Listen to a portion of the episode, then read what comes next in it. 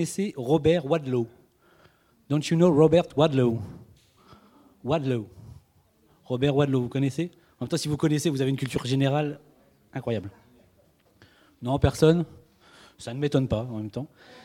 Non, mais oui, c'est pas, c'est pas euh, un jugement de valeur. hein. C'est juste. euh, En fait, c'était l'homme le plus grand du monde moderne. Et il mesurait la bagatelle de 2,72 m. Roger, si tu veux bien me mettre la petite. euh, Voilà. Look at this. Incroyable. Là, il avait, euh, il avait ton âge, Réma. Il avait 11 ans, là. Il avait 11 ans ici. Ouais, 11 ans. Puis là, euh, bon, il est mort très jeune. Il a eu un souci. Enfin, bref. Euh, mais on dirait que les photos sont truquées tellement c'est impressionnant. Mais c'était l'homme donc le plus grand qu'on ait pu recenser en tout cas du monde moderne. Donc 2,72 m. Donc voilà, avec cet indice, est-ce que vous savez, je vais essayer de parler un peu plus doucement. Ouais, ok. Avec cet indice, est-ce que vous savez de qui on va parler ce matin? C'était trop facile. On va parler de Goliath, évidemment. Et je vais vous, euh, je vais vous mettre un petit peu de contexte dans cette histoire. On va le, commencer tout de suite. On va prendre dans, dans 1 Samuel 17, versets 4 et 7. 1 Samuel 17, 4 et 7. Je parle de David et Goliath, mais ça n'a rien à voir avec le, le tournoi de foot de, samedi. hein. C'est juste. euh, là, nous, on a, on a plutôt une bonne opinion. Alors, versets 4 et 7, donc on a la description de Goliath. Donc je vais vous, je lire ça. Un homme sortit alors du camp des Philistins et s'avança entre les deux armées. Il se nommait Goliath. Il était de Gath. Il avait une taille de six coudées et un empan. Sur sa tête était un casque d'airain et il portait une cuirasse à écailles du poids de 5000 cycles d'airain. Il avait aux jambes une armure d'airain et un javelot d'airain entre les épaules. Le bois de sa lance était comme un ensouple de tisserand et la lance pesait 600 cycles de fer. Celui qui portait son bouclier marchait devant lui. Alors vous allez me dire, mais c'est quand même extrêmement précis. Et pourquoi Je vais vous expliquer pourquoi c'est précis. Et je vais vous faire aussi un peu la traduction euh, du système métrique qui était employé ici, parce que on ne parle plus en, en cycle d'airain, on ne parle plus en coudée ni en empan. Donc on va, on va rentrer un petit peu dans la description. Six coudées et un empan, donc ça c'est la taille de Goliath. C'est l'équivalent de 2,96 m. 2,96 m, donc c'est quand même extrêmement précis. hein. La Bible est extrêmement précise. Donc 2,96 m, c'est-à-dire 24 cm de plus que le monsieur qu'on a vu juste avant. 24 cm de plus. Sa cote de maille, 5000 cycles d'airain, soit 75 kg. Mon poids, comme ça vous savez combien je pèse. Soit 75 kg. Jambière, casque, javelot en airain. Donc l'airain, c'est l'équivalent du bronze. Donc voilà, on imagine aussi le côté un petit peu euh, visuel, resplendissant que ça peut avoir de, porter une cote de maille en airain comme ça, avec, euh, avec ce, côté bronze. Ça peut être très joli, puis en même temps un petit peu impressionnant. La lance, 600 cycles de fer. 12 kilos. 12 kilos la lance. Et euh, du coup, j'ai perdu le mot, excusez-moi. Et le bois de sa lance, l'ensouple de tisserand, grosso modo, une ensouple de tisserand, ça faisait 16 cm de diamètre. Donc il faut déjà pouvoir le- l'empoigner, hein, les 16 cm de diamètre. Donc là, on a toute cette description-là de Goliath, qui est une description physique avec, euh, avec son armure. Et pourquoi on s'attarde sur l'armure? Pourquoi on a des détails aussi précis? C'est tout simplement parce qu'à l'époque, Israël se bat avec Saül, le nouveau roi d'Israël, contre les Philistins. Les Philistins, à l'époque, c'était des orfèvres, ils savaient euh, forger. C'était des forgerons, c'était le premier peuple, en gros, de forgerons. Donc ça fait d'eux, en fait, des ennemis extrêmement difficiles à combattre parce qu'ils avaient une avance technologique sur leur temps. C'est-à-dire qu'ils savaient forger, donc ils étaient, euh, ils étaient plus forts. Tout, ce qui, tout, le métal, tous les métaux qu'ils arrivaient à forger étaient plus épais, étaient plus denses. Donc ça faisait d'eux des hommes redoutables. Donc on voit ici que la description elle est précise parce qu'en plus de la taille hors norme physique de Goliath, on y ajoute une technologie de pointe. Donc on voit clairement que c'était quelqu'un d'extrêmement redoutable. C'est pour ça qu'ils avaient tous peur. Et là, du coup, Goliath va sortir de ce camp. Il va faire quelque chose qui est commun à l'époque. C'est ce qu'on appelle un combat de champion.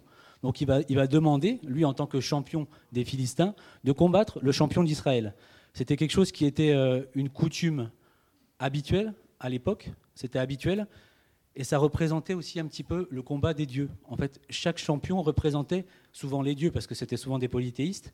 Ça représentait un combat entre les dieux. C'est pour ça qu'on a un langage très fourni, on, va parler des dieux, etc.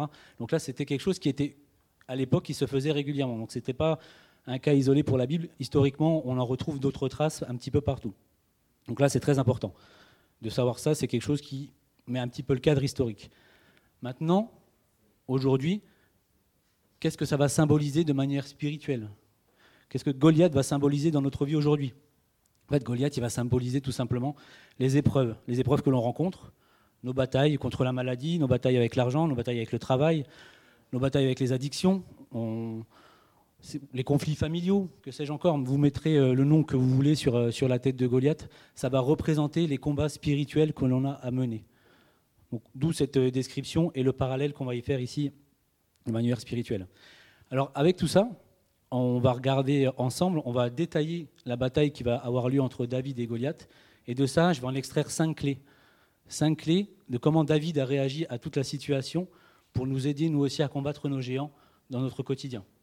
Donc on va lire le texte tous ensemble. Dans 1 Samuel 17, on va lire du verset 24 au verset 50, s'il vous plaît. Je vous laisse le temps de prendre la Bible et à Roger d'afficher, s'il le veut bien, à partir du verset 24. Merci. À la vue de cet homme, tous ceux d'Israël s'enfuirent devant lui.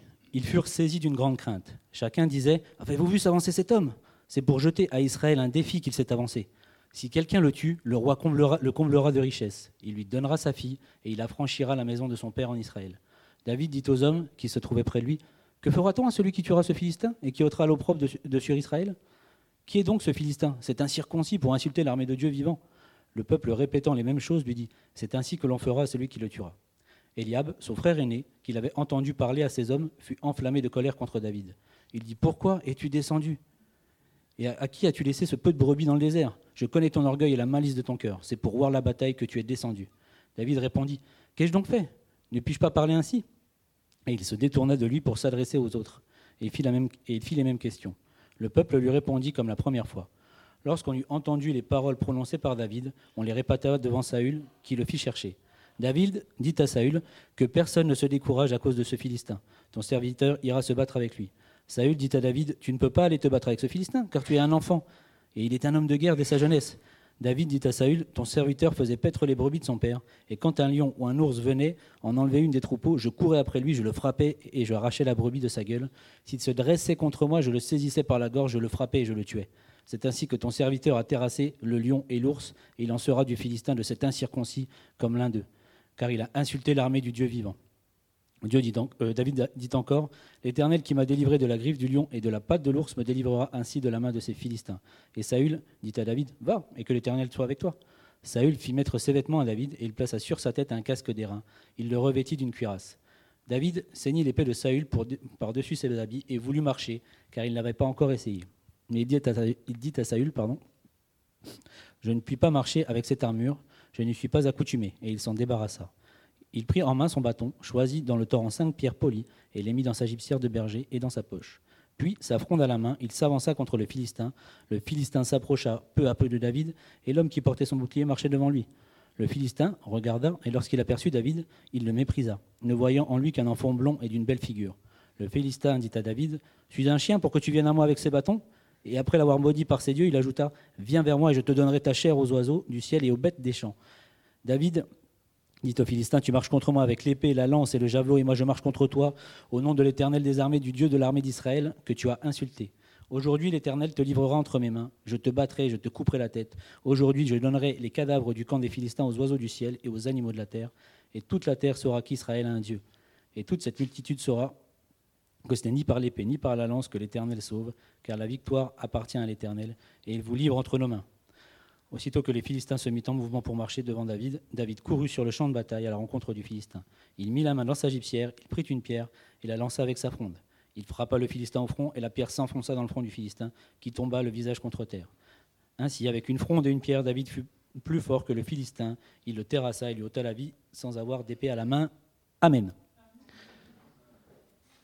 un long passage, mais c'est très important d'avoir la totalité du discours. Alors, je vais essayer de vous le faire, euh, vivre un petit, peu, un petit peu ce combat.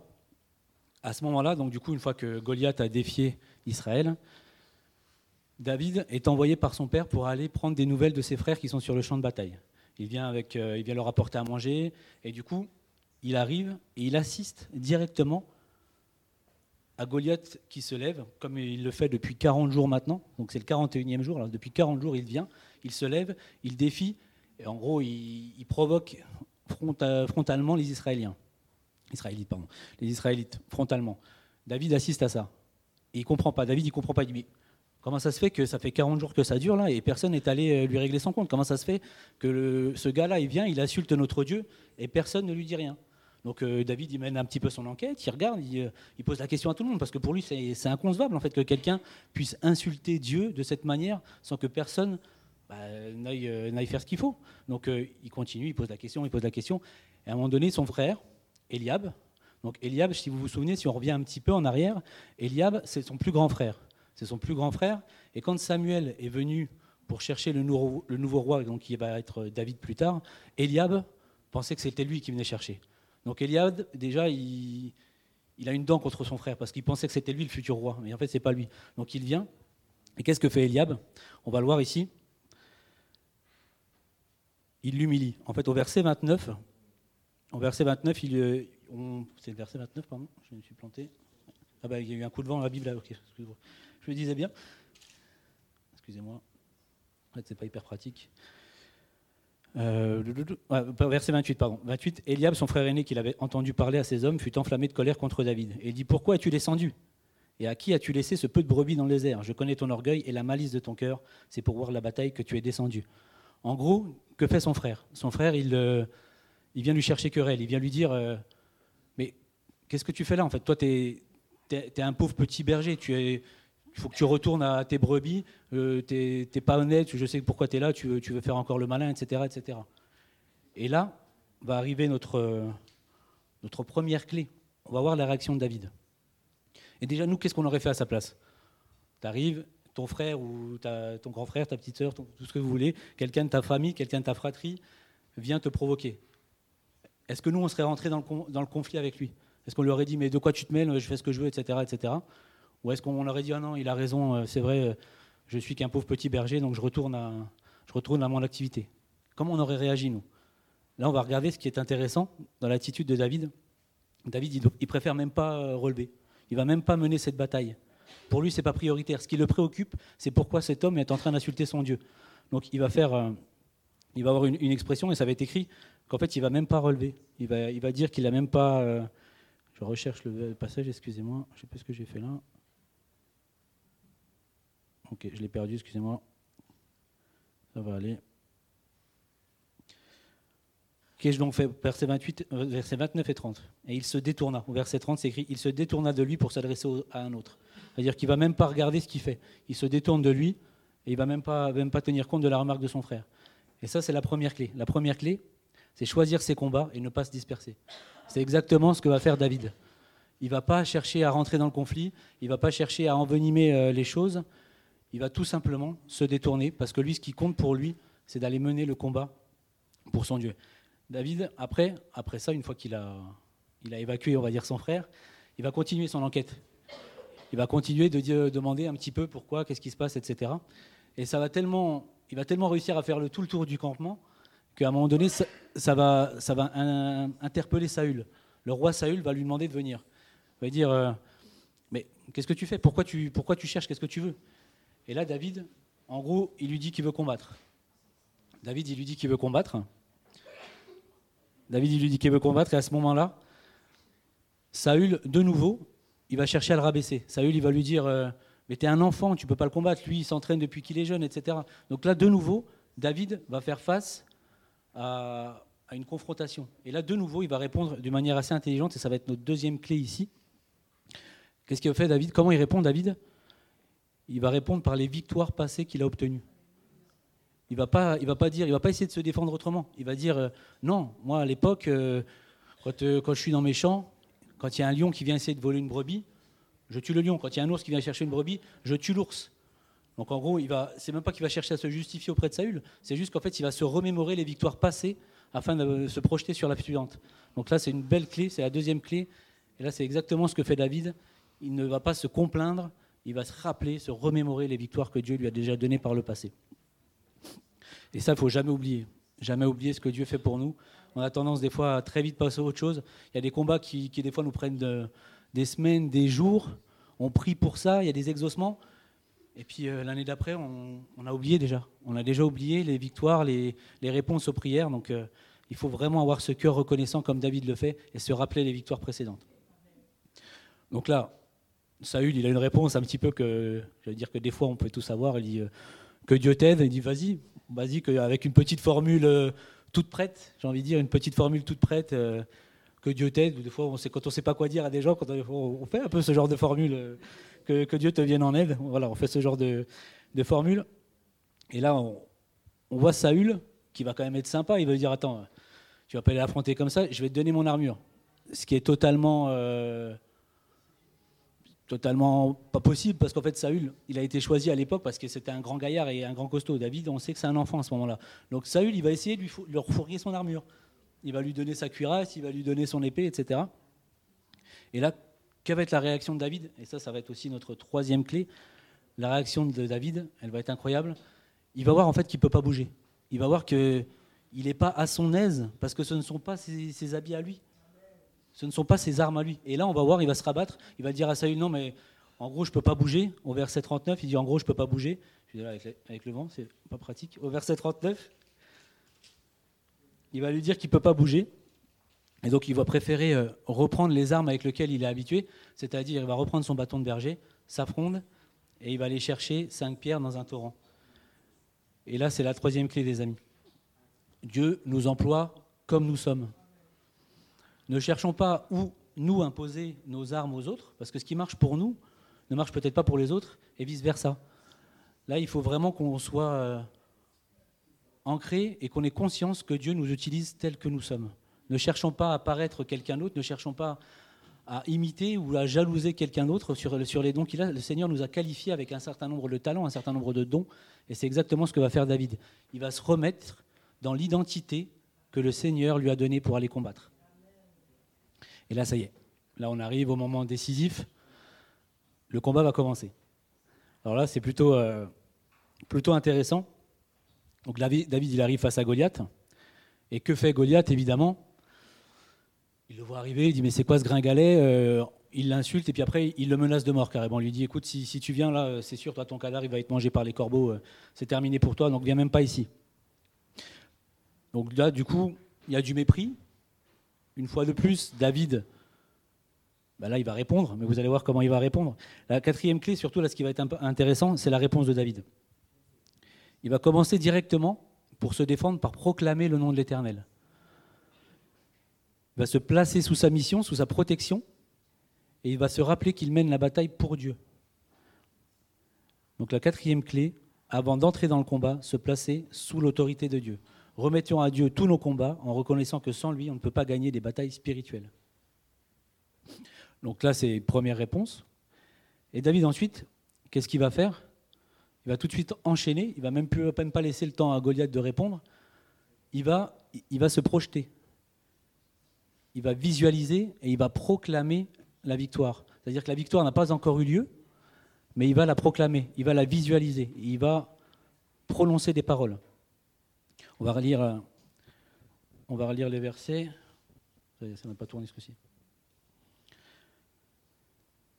On va relire depuis le verset 42. Le Philistin regarda et lorsqu'il aperçut David, il le méprisa, ne voyant en lui qu'un enfant blond et d'une belle figure.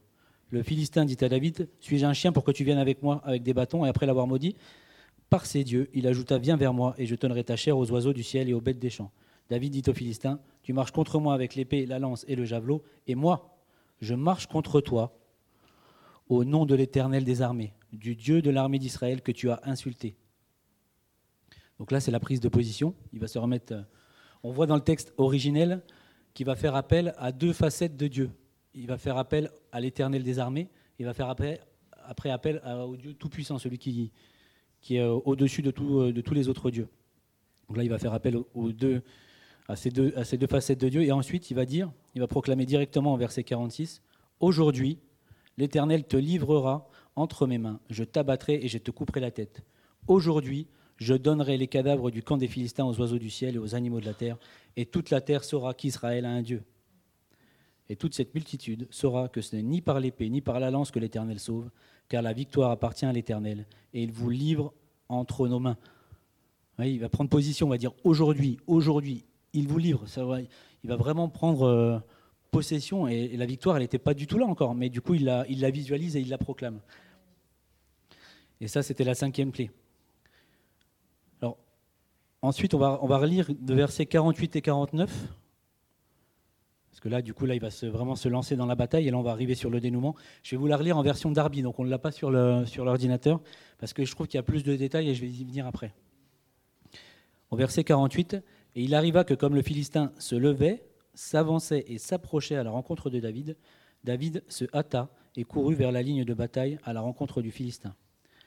Et David mit sa main à son sac et y prit une pierre et la lança avec sa fronde. Et il y frappa le Philistin au front, et la pierre s'enfonça dans son front, et il tomba sur sa face contre terre. Alors pourquoi j'ai choisi cette version? Parce qu'au verset 48, on voit, on voit l'attitude de Goliath.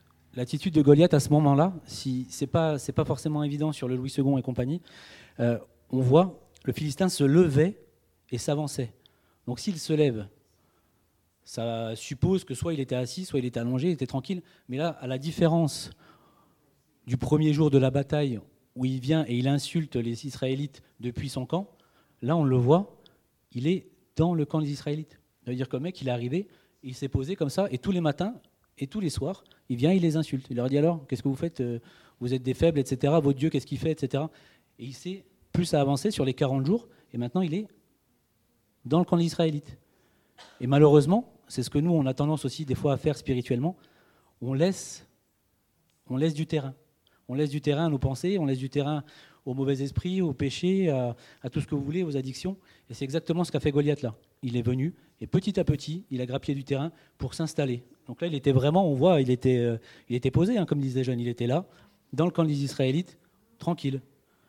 Et il voit évidemment euh, David arriver, donc du coup, il va, il va se lever, il va, il va commencer à avancer vers David. Et là, quelque chose qui va être assez intéressant, et là, on voit qu'on est dans la Bible, on n'est pas à Hollywood. David, il prend une pierre, il la décoche, pouf, il arme, il tire, terminé. Une seule pierre. Une seule pierre. Et on sait que en Israël, les chiffres ont une réelle importance. Dans la Bible, les chiffres ont une réelle importance. Et pourquoi Vous allez me dire pourquoi c'est important. Il prend une pierre. En quoi c'est important et pourquoi c'est écrit? Parce qu'en fait, le chiffre 1 euh, pour les Israélites, ça symbolise la totalité ou l'unité. Dieu, à travers cette seule pierre que David va lancer, il va montrer à David qu'il est uni avec lui, qu'il ne fait qu'un avec lui, qu'il va le précéder. Ça, c'est très intéressant. À Hollywood, il nous aurait certainement fait le suspense parce qu'on sait qu'il a ramassé cinq pierres, cinq pierres. La première, il loupe, la deuxième, et ainsi de suite. Mais là, dès la première, il le shoot et c'est terminé. On n'en parle plus. Et quelque chose qui est encore beaucoup plus intéressant dans la version Darby, je trouve, c'est qu'on va voir quelque chose. On va voir que là, cette victoire-là, elle est clairement surnaturelle. Pourquoi elle est surnaturelle? Parce que alors je ne suis, pas physicien ou quoi que ce soit, mais quand on prend une fronde, qu'on étire et qu'on se prend un projectile euh, à une vitesse quand même assez, assez forte en pleine tête, vous êtes d'accord avec moi qu'on tombe en arrière? Jusqu'à là, ça va. Et là, on voit qu'est-ce qui est écrit? La pierre s'enfonça dans son front et il tomba sur sa face contre terre. Donc on voit que David, il pas euh, Goliath, pardon, il n'est pas tombé en arrière, il est tombé en avant. Et ça, c'est contre les lois naturelles. Donc ça va bien prouver que ça, cette victoire a été surnaturelle, elle a été vraiment offerte par Dieu. Et j'ai repris toutes les traductions, c'est clairement dit qu'il tombe euh, le visage contre terre. Donc vraiment à l'encontre des lois naturelles. Donc ça, c'est vraiment Dieu qui va, qui va offrir cette victoire à David.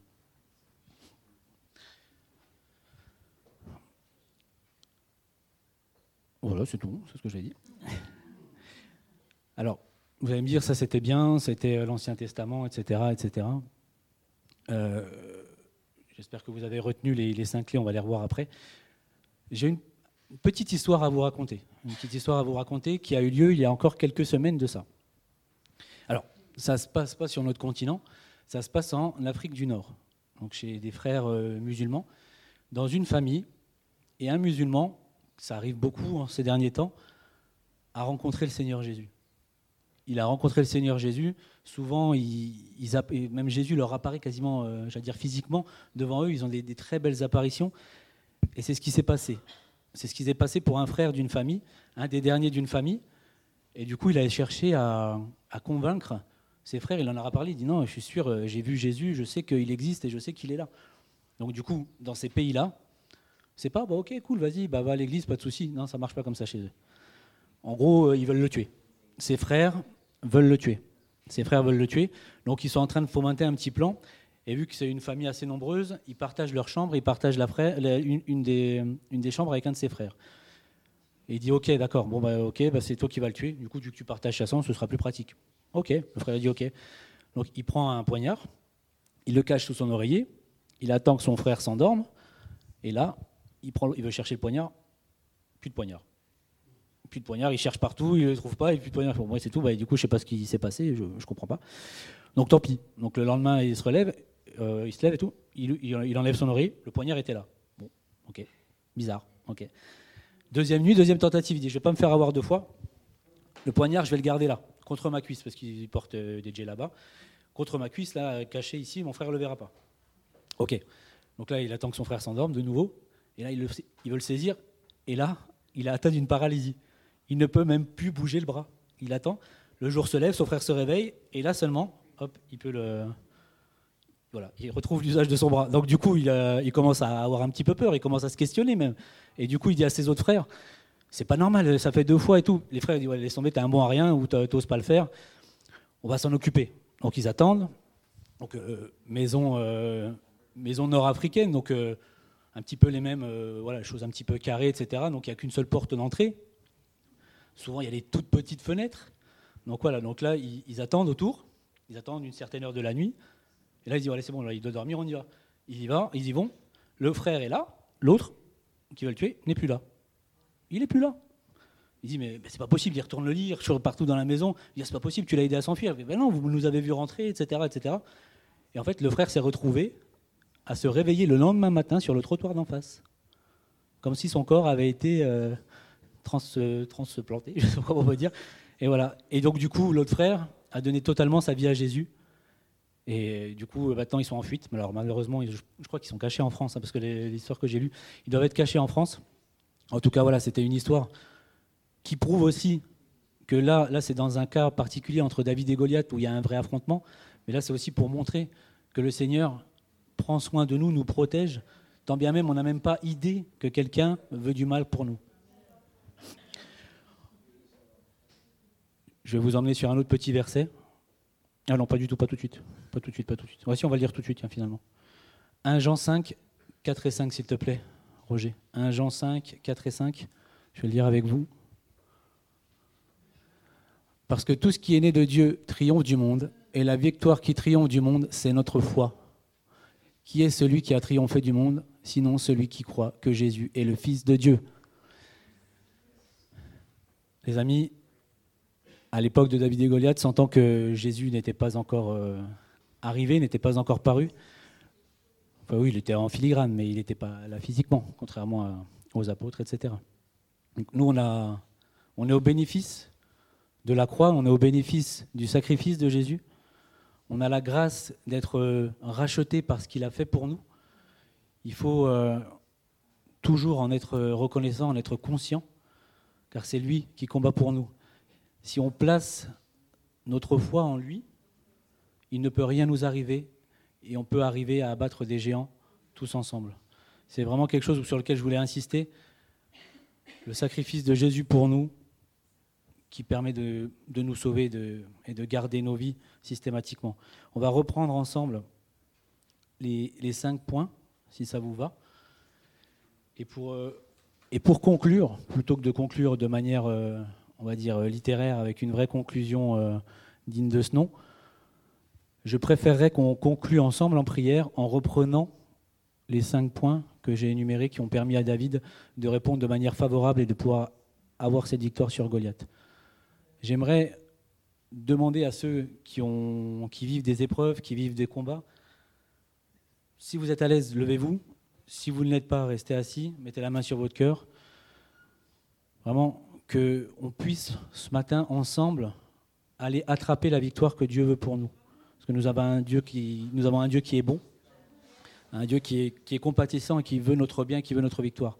Il faut qu'on ait la sagesse, qu'on ait la puissance, qu'on ait sa puissance pour qu'il nous accorde vraiment cette victoire. on va reprendre ensemble. Seigneur Jésus, ce matin,